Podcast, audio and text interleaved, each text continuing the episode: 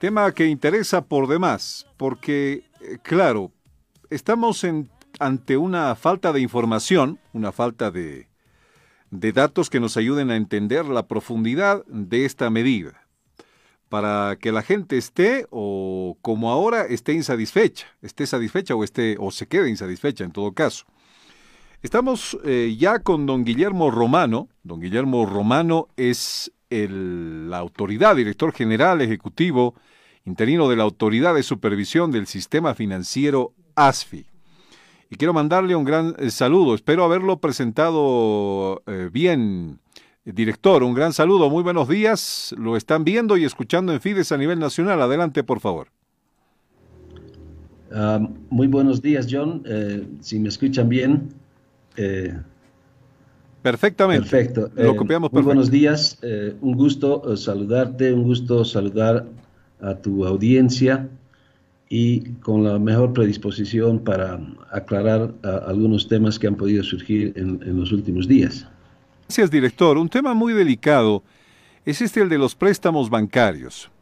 A ver, desde que se empezó a difundir cuál era la decisión del gobierno sobre este tema, en combinación con, con la gente de los bancos, se le dijo que estos tres meses eh, la gente podrá no pagar el crédito y que estos tres meses van a ser diferidos al final de su deuda. Esto es evidente, ¿verdad, director? Esto es, eh, sí, es evidente. Em, en, realidad es una opción que tienen los prestatarios y, y las entidades también para diferirlo. Diferir tres meses al final de la vida del crédito de manera de, ya sea ampliar en, tres meses más eh, el, tiempo de duración del crédito o a lo mejor hasta seis meses más en función a, cuál es el análisis de cada persona. ¿no? Es una de las opciones, evidentemente. Eh, hay otras opciones que podrían ser, por ejemplo, esos tres meses pagarlos los primeros seis meses, pagarlos después de los seis meses, pagarlos a partir del primero de enero, en fin, hay distintas opciones para que las personas, las, empresas, las microempresas puedan convenir con sus entidades para el mejor tratamiento que se le dé a estos tres meses de diferimiento. Claro, la mayor parte de la gente no sabe que hay esas opciones.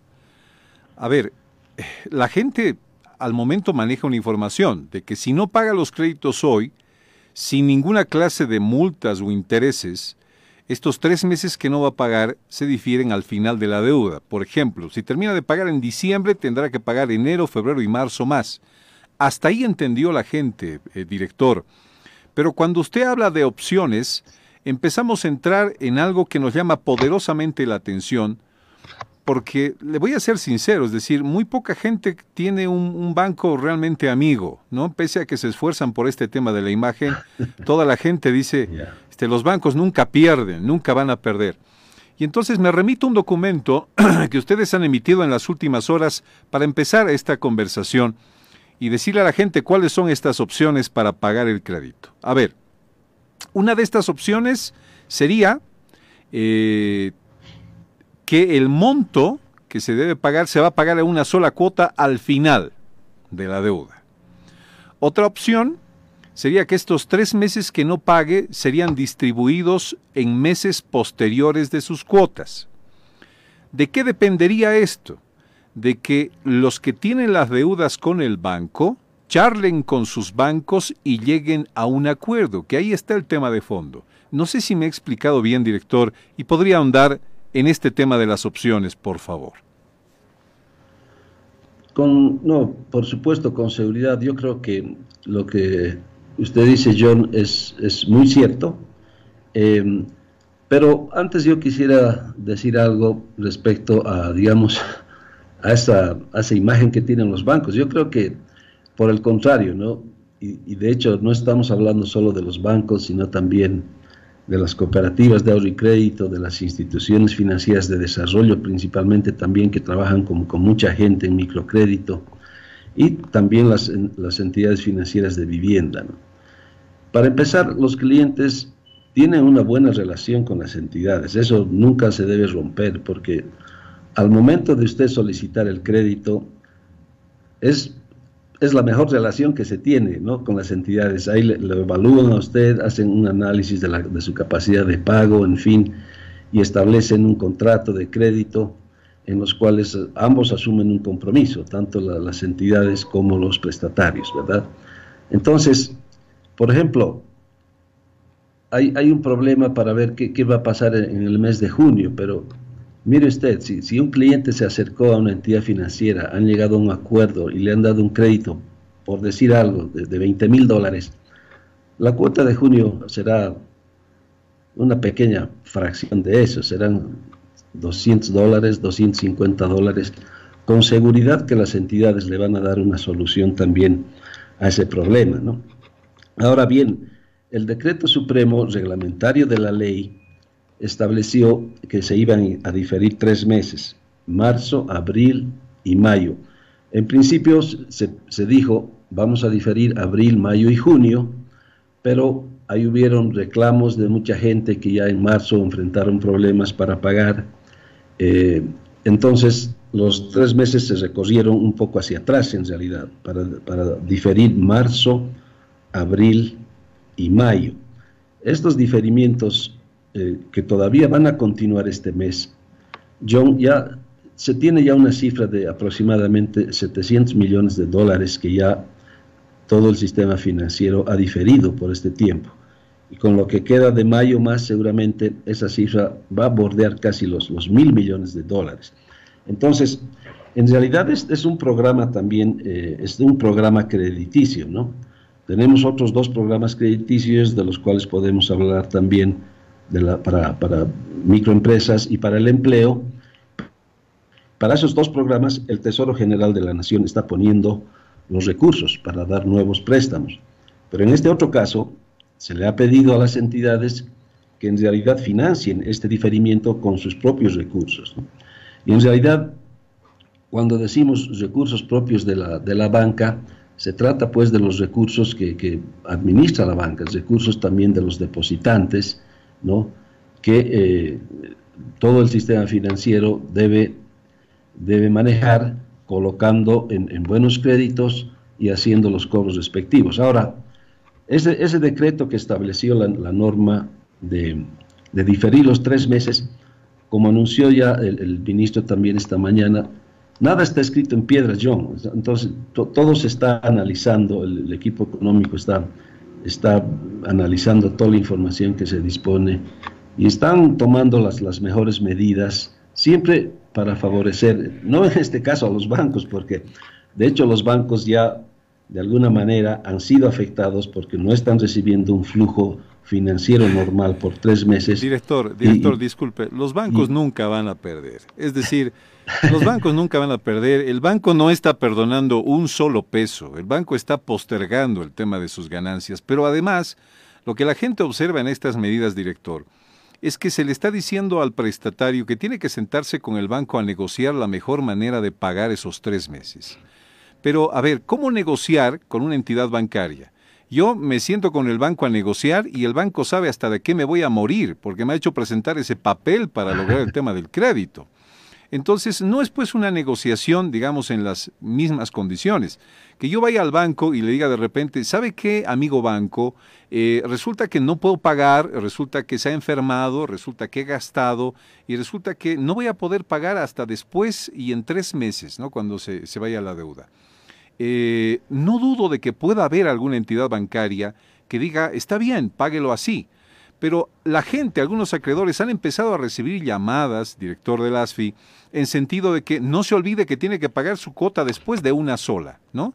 O no se olvide que después de esto las cuotas van a ser eh, sumadas a las cuotas mensuales que paga después de estos meses de gracia, por decirlo así sin consulta con la gente. Están llegando esa clase de mensajes y entonces uno dice, ¿qué reunión? ¿Qué debo reunir con el banco? Cuando el banco está decidiendo y se está asegurando de recibir lo más rápido esos recursos que, reitero, director, no está perdiendo. Es esa la desconfianza de la gente. ¿Cómo puedo confiar en que el banco va a escuchar realmente y analizar mis necesidades para ver cómo puedo pagar esto que no estoy pagando hoy? Mire, mire John, yo creo que eh, de hecho los prestatarios desde luego tienen una experiencia de, cómo reunirse con los bancos porque justamente al momento de hacer una solicitud de crédito conversan, ¿verdad? Se ponen de acuerdo en qué, plazo le van a otorgar, conversan sobre las posibilidades de, pago de los clientes, en fin, o sea, no es una relación que, digamos, hoy eh, es una relación completamente, digamos, disímil, porque ya ha habido una relación previa con, con las entidades, ¿no? Al momento de solicitar el crédito. Ahora bien, eh, hubieron, hubieron algunos reclamos y justamente por eso también hemos aclarado el tema y queremos de la manera más transparente aclararlo, ¿no? Hubieron reclamos de que alguna gente, algunas entidades, y eso la verdad que no lo hemos podido comprobar, John, porque algunos reclamos llegan eh, sin indicar la entidad, sin indicar la persona, pero decían, ya en el mes de junio me tiene que pagar las tres cuotas que hemos diferido en uno. Y eso es totalmente, totalmente falso. Hemos conversado con todas las entidades, hemos conversado con los gremios y ninguna entidad ha hecho llamadas de esa naturaleza. No están llamando para cobrar, están llamando para, en muchos casos inclusive, John, hemos visto que los bancos están llamando para dar soluciones de, manera anticipada a los clientes. Están llamando para ampliar, por ejemplo, los límites en tarjetas de crédito. Están porque los bancos también tienen que colocar los, los recursos, ¿verdad? Entonces, tienen que generar nuevos préstamos. En el caso de, los microprestatarios, yo creo que eh, deben sentarse no solamente para tratar las cuotas que han sido diferidas, deben sentarse para tratar qué viene más adelante, porque van a necesitar mayor financiamiento y los bancos están prestos para atender esos requerimientos porque hay que reactivar justamente esas empresas. Entonces, esos reclamos, la verdad, ASFI atiende miles de reclamos al mes y en todo el año también, de manera que si existe un reclamo de esta naturaleza, ASFI lo tramita individualmente y lo, conversa con las entidades y pide explicaciones de, qué está pasando. Lo que la información que tenemos nosotros es que nunca un banco o una entidad ha llamado a decirle al cliente, señor, usted me debe tres meses y me tiene que pagar esos tres meses en junio. Todo lo contrario, John. Eh, director, eh, sí han habido esas llamadas, pero consideramos que puede haber, digamos, algún trabajador o algún agente de crédito, por ejemplo, que que no ha entendido bien la norma y ha alarmado a, algún dependiente. Bueno, el tema de fondo eh, no es criticar, el tema del fondo es eh, que, la gente de los bancos se informe para generar esa tranquilidad que se pretende desde que sale esta norma. Ahora bien, quedamos para información general, director del ASFI, de que hay varias opciones, pero que se tienen que conversar quienes tienen el crédito y el banco, sentados para ver la mejor manera de pagar y de esas hay tres maneras. O diferir estos tres meses para el final de, eh, del pago de la deuda, pagar de uno solo o pagar de a poquito en las otras cuotas el monto de estos tres meses. ¿Esas son las opciones, director? Yo creo que por lo menos dos opciones son, son muy correctas. No creo que ninguna entidad y no sé también los prestatarios puedan pagar de uno solo eh, las tres cuotas. Pero si acaso hay alguna, hay alguna empresa, alguna persona que pueda hacerlo, desde luego que puede hacerlo. O sea, tanto la ley como el decreto establecieron también eh, que las personas que, no desean en realidad hacer el diferimiento pueden pagar en cualquier momento. ¿no? Eh, ya estábamos trabajando con una norma de diferimiento solamente de ASFI que decía, en un principio se decía, señor prestatario, usted solicite el diferimiento a los bancos y luego salió la ley, la ley que decía, no, vamos a diferir automáticamente porque tenemos problemas eh, eh, de circulación, etcétera. Entonces, lo que la ley permitió es, justamente a, las entidades poder hacerlo automáticamente. Entonces, esas tres cuotas están siendo diferidas automáticamente y eh, las personas tienen opciones. Seguramente las entidades le van a le van a sugerir una primera opción de llevarlo todo al final pagar después al final de las últimas cuotas del crédito. Algunas entidades le dirán, señor, podemos distribuirlo, estas tres cuotas, en lo que queda de las cuotas. Esas son dos opciones completamente válidas. Eh, ok, director, le entiendo. Ningún banco, sin embargo, puede imponer alguna de estas opciones al prestatario. No lo puede hacer si no es con una conversación. A eso me voy, en que el banco tiene toda la información y si el acreedor va y le dice no he podido pagar, tengo esto, el otro, el banco puede venir y decirle no, usted tiene una papeleta de pago, usted recibe por este concepto plata, usted ha declarado que tiene una herencia de repente y puede pagar, ¿no? Entonces le diga, entonces yo a usted le voy a hacer eh, eh, firmar por la opción número tantos. ¿Qué pasa si el banco está abusando con ese poder de decisión para asegurarse de que esa plata se pague, por ejemplo? Mire, yo creo que esa situación eh, no se va a dar y si se da, los, prestatarios, las personas tienen las opciones para hacernos conocer los problemas y ASFI puede tomar cartas en el asunto para decir, señores, aquí no se trata de imponer, seguramente las entidades van a, van a sugerir una forma, porque pensemos también, John, que estamos hablando de, de más de un millón de, prestatarios, ¿no? en muchos casos operaciones de, crédito de consumo, de crédito de vivienda, de crédito de microcrédito, son productos realmente masivos, ¿no? que prácticamente eh, por sistema usted define cómo, cómo se hace el plan de pagos, en fin. Pero entonces los bancos van a, van a hacer sugerencias, señor, le van a decir a usted, lo llevamos al final del, crédito o lo prorrateamos. Como está la dispuesta la, normativa, se ha dispuesto en seis meses se tienen que llegar a, esos acuerdos. A partir, del mes de, a partir del mes de junio, las entidades y los prestatarios tienen seis meses para convenir cómo se van a pagar esas cuotas. No, nadie les va a exigir, señor, pague hoy día o pague, o pague el próximo mes.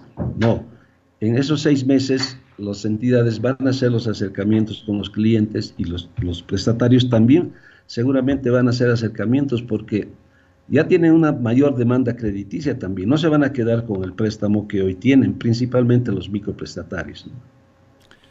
Bien, director, a ver, confiar. Lo que nos queda en este momento es confiar. A ver cuán amigo el banco puede ser de uno. En este momento no nos queda eso, ¿no? Pero queda claro desde el ASFI, desde la autoridad, eh, desde el director general que los bancos no pueden imponer. Alguien puede decir a ciencia cierta, yo no puedo pagar en los siguientes meses más del crédito que pago. No puede decir, no puedo pagar de una sola vez estos tres meses que no he podido pagar. Alguien puede anteponer eso y el banco no puede obligarle. Eso es lo importante, director, que creo que saco de esta entrevista hasta esta parte al menos. Eso es, eso es completamente cierto. Las entidades ya nos han manifestado también que tienen la mejor predisposición para colaborar con los clientes, para darle una solución, Andrés, porque no te olvides que estamos también eh, manejando contratos, contratos que han sido firmados con los clientes.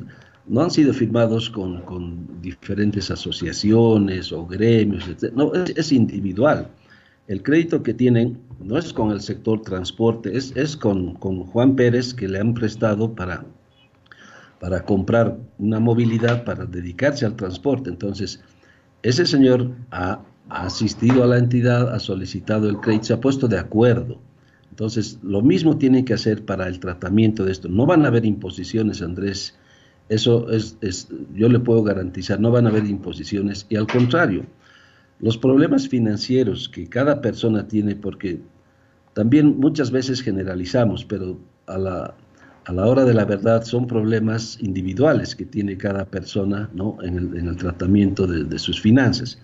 Bien, director. Las entidades financieras están plenamente de acuerdo para, para ayudarlos. Director, una noticia de las últimas horas da cuenta que el ministro de la Presidencia, Yerko Núñez, ha informado que la presidenta Yanine Áñez promulgó la ley 1294 de excepcionalidad e impedimento de pago de créditos y reducción temporal de pago de servicios básicos, aprobada por la Asamblea Legislativa Plurinacional, que posterga hasta por seis meses el pago de créditos bancarios. Y aquí es la pregunta. Quienes son acreedores y no van a poder pagar, ¿pueden no pagar hasta seis meses de su crédito, presidente?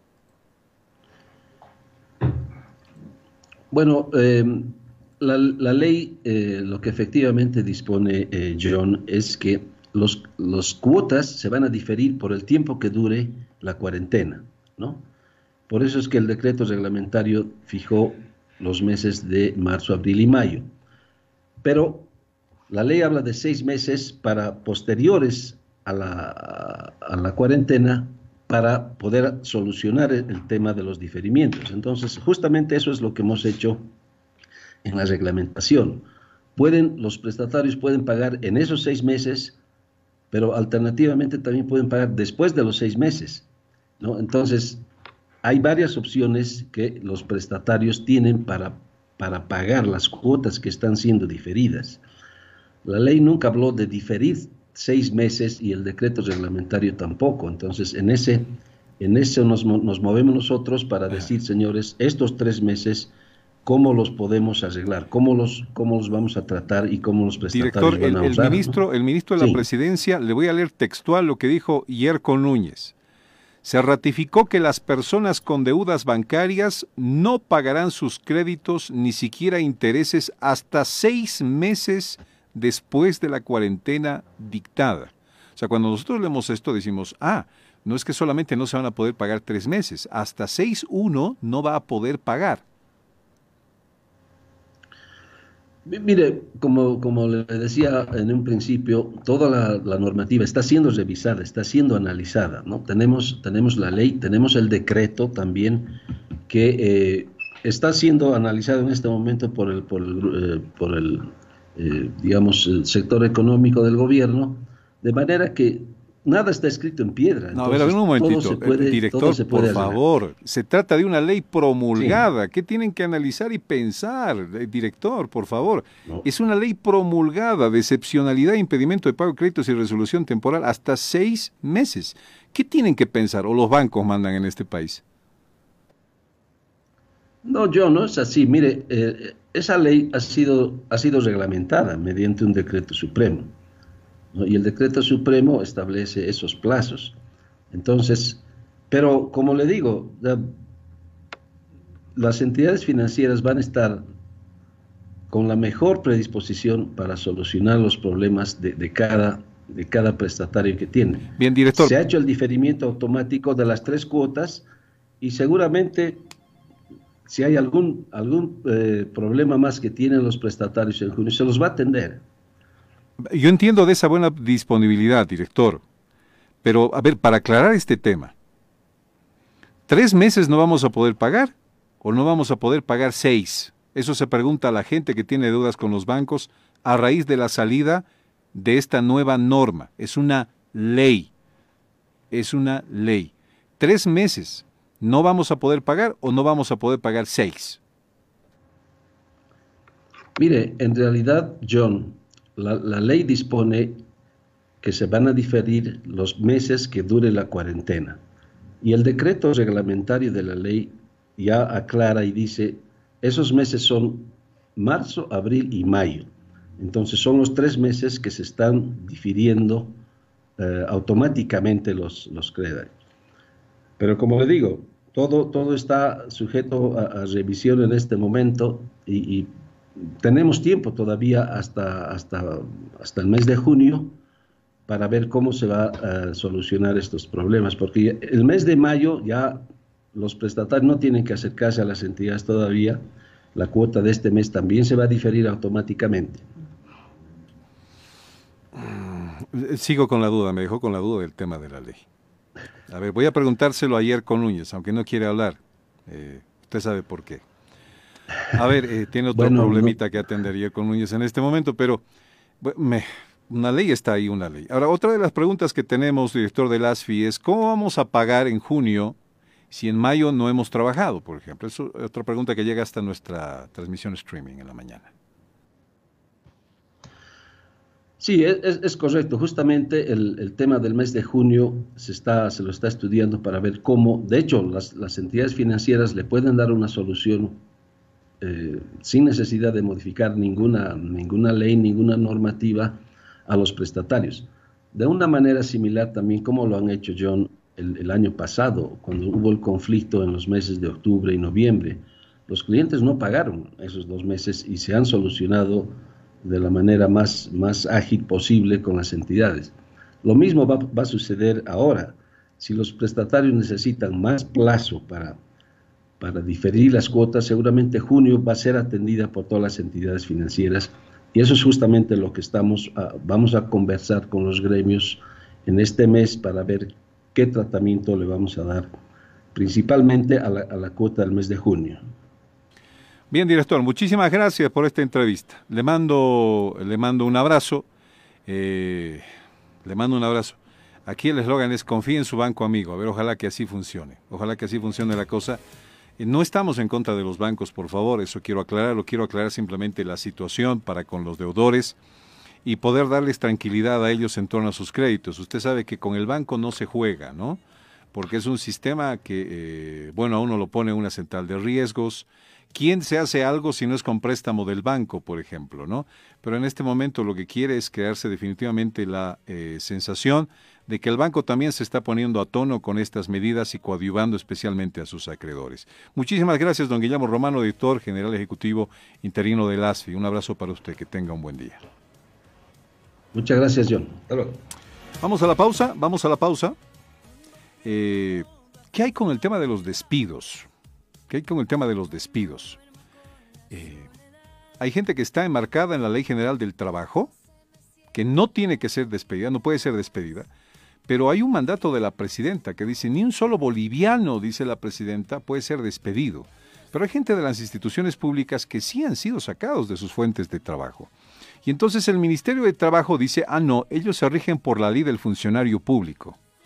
O sea, nos dejaron locos. Nos dejaron locos. El ministro de Trabajo tiene que responder a estas preguntas y con un poco de suerte lo hará después de la pausa. Continuamos enseguida. 11.36 minutos. Tenemos que hablar de los despidos en la eh, función pública. La presidenta Áñez ha sido clara hemos establecido, dice que ningún trabajador puede ser despedido. Pero durante estos meses hemos tenido información de trabajadores de las entidades públicas que han sido sacados de su fuente laboral. Un reciente comunicado del Ministerio de Trabajo establece que, claro, quienes estén al amparo de la Ley General del Trabajo no pueden ser despedidos ni cambiados durante estos meses de la pandemia, pero que los funcionarios públicos rige para ellos la norma del funcionario público, entonces sí podrían ser sacados. Al menos así eh, lo hemos entendido. Señor ministro de Trabajo, gracias por esta entrevista con Fides. Oscar Mercado, un gusto saludarle. Buen día. Muy buenos días, John. Muchísimas gracias a ti más bien por el contacto y muy buenos días a toda tu audiencia, a todo el país. Ministro, ¿me aclara esto de quiénes pueden ser sacados de sus trabajos o no ante eh, lo dicho por la presidente Áñez, de que nadie puede ser removido de su cargo durante esta pandemia, por favor? Bueno, uno de los principios que ha regulado todas las determinaciones que hemos asumido durante la pandemia es la necesidad de generar estabilidad laboral y además estabilidad salarial. Es decir, no solo hay que evitar los despidos, por supuesto, y sino que también no, no se puede permitir rebaja de salarios. Por eso es que se han generado la diversidad de, de bonos y programas que se han generado, entre ellos el Fondo de Apoyo a la Reactivación de la Micro, Pequeña y Mediana Empresa, que precisamente está orientado a irlos reactivando económicamente, de tal forma de que no tengan dificultades económicas y puedan cumplir con sus obligaciones laborales. Y lo propio del préstamo que se ha habilitado para que se pueda pagar el salario, que es además un, fondo específico para el pago de salarios.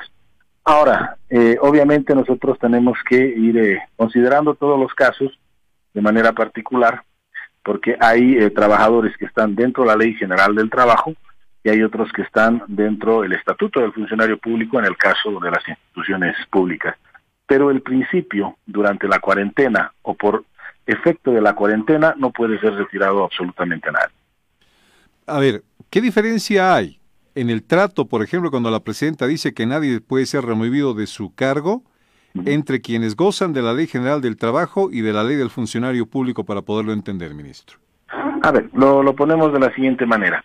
El tema de la cuarentena es un tema que no ha sido deseado por nadie y por lo tanto no puede ser un motivo de despido el hecho de la cuarentena y sus efectos.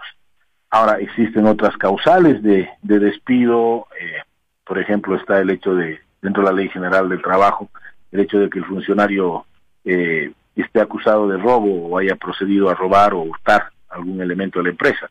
Por supuesto que esa es una causal de despido, independientemente de la cuarentena o no. ¿No? Por lo tanto, la estabilidad laboral gira, por supuesto, en el hecho mismo de que este proceso, este momento y sus efectos no pueden generar despidos. Las otras razones, los otros argumentos que están establecidos claramente por ley siguen subsistentes, por supuesto. Eh, así que me parece que va por ahí. No sé si he sido claro en la respuesta. Eh, voy a pedirle un poquito más de especificaciones, ministro.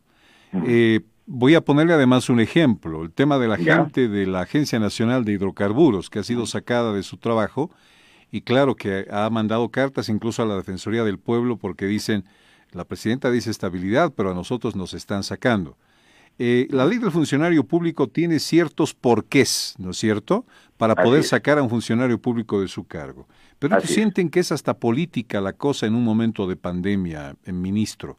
¿Por qué situación puede ser? Durante la pandemia, y esto hay que tener claro, a ver, muchos oh, abogados o laboralistas han estado incluso dando algunos cursos virtuales, tratando de indicar de que la pandemia podría considerarse una especie de fuerza mayor, caso fortuito, y a partir de ello ir generando despidos, sea en el sector público o en el sector oh, privado. El argumentar la pandemia, la crisis sanitaria que tenemos como una causal de despido es inadmisible. Por eso es que se garantiza la estabilidad laboral. Pero hay otras causales que obviamente tienen que ser debidamente comprobadas y además que tienen un procedimiento para su efectivización, esas están subsistentes por norma, por supuesto. Por eso le ponía el ejemplo. Si un, si un empleado, cualquiera sea su categoría, es, eh, desarrolla una actividad delincuencial respecto de su fuente laboral, por supuesto que puede ser despedido. No lo vamos a tener solamente por, por, por efecto de la, de la pandemia.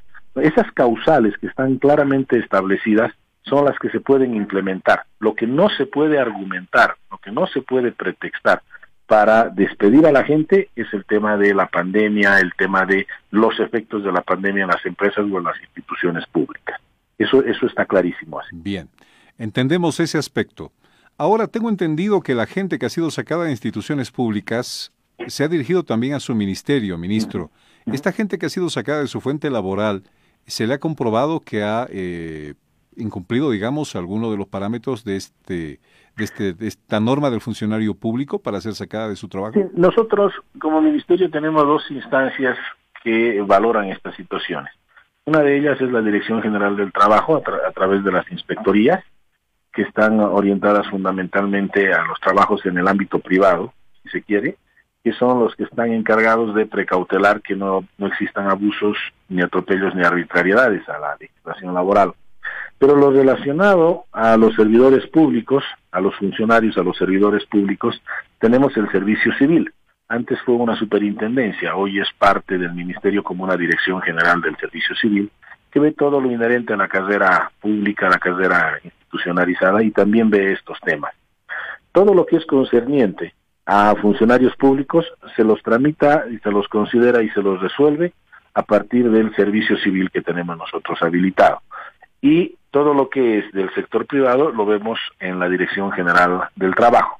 Obviamente en ambos casos, por efecto de la pandemia, nosotros nos hemos encontrado limitados en nuestro accionar, no hemos podido actuar con la prontitud y la celeridad que quisiéramos en estos casos. Pero hemos ido registrando todas las denuncias y, todas las, ah, las comunicaciones que hemos recibido respecto de estas situaciones que podrían ser irregular, tanto en el sector público como privado, para que una vez que podamos normalizar el trabajo en la institución nuestra, podamos atender todos y cada uno de estos casos, evaluándolos particularmente, porque hay diferentes modalidades de contratación. Hay contratos, hay ítems, ¿no? Hay convenios que ameritan una valoración específica. Ya estamos nosotros eh, empezando a implementar nuestro plan de, contingencia a partir de la próxima semana para ir ya considerando todos estos temas, en el entendido también que vamos a entrar a otra etapa de la, de la cuarentena, que es la cuarentena dinámica, y en función de eso también ya vamos a poder habilitar de mejor manera gran parte de nuestros servicios. Pero durante todo este tiempo yo nosotros fuimos muy claros. Si alguien piensa de que al haber cometido una arbitrariedad y un abuso durante este periodo y nosotros no hemos podido hacer nada por efecto de las circunstancias que nos impedían hacerlos con la prontitud y celeridad que quisiéramos, lo vamos a corregir y lo vamos a subsanar inmediatamente. Ya estamos trabajando con la Dirección General del Trabajo, con el Servicio Civil, para que inmediatamente podamos activar nuestros mecanismos, lo hagamos y vayamos subsanando todos estos temas. Bien. Ministro, dentro de estas personas que están al amparo de la Ley General del Trabajo, si alguien comete un delito, una infracción grave dentro de, la empresa, también puede ser sacado. Claro, por supuesto que sí. Por supuesto que sí, esas causales están, están vigentes. No es que la pandemia lo salve de no ser despedido pese a que cometa una irregularidad. No, por supuesto que no. Sería, sería irracional, sería insensato generar una expansión de esa situación a estos efectos. Eh, sería generar una especie de, de, falta de autoridad y, y de permitir todas estas situaciones irregulares. Eso no, eso no está permitido. Por eso le digo, hay causales que están establecidas, esas causales siguen vigentes. La estabilidad laboral que ha generado eh, el gobierno a partir de los diferentes decretos es que la cuarentena como tal y sus efectos no pueden ser usados como una causal de Bien. Ministro, eh, le agradezco por eh, absolver estas, estas dudas.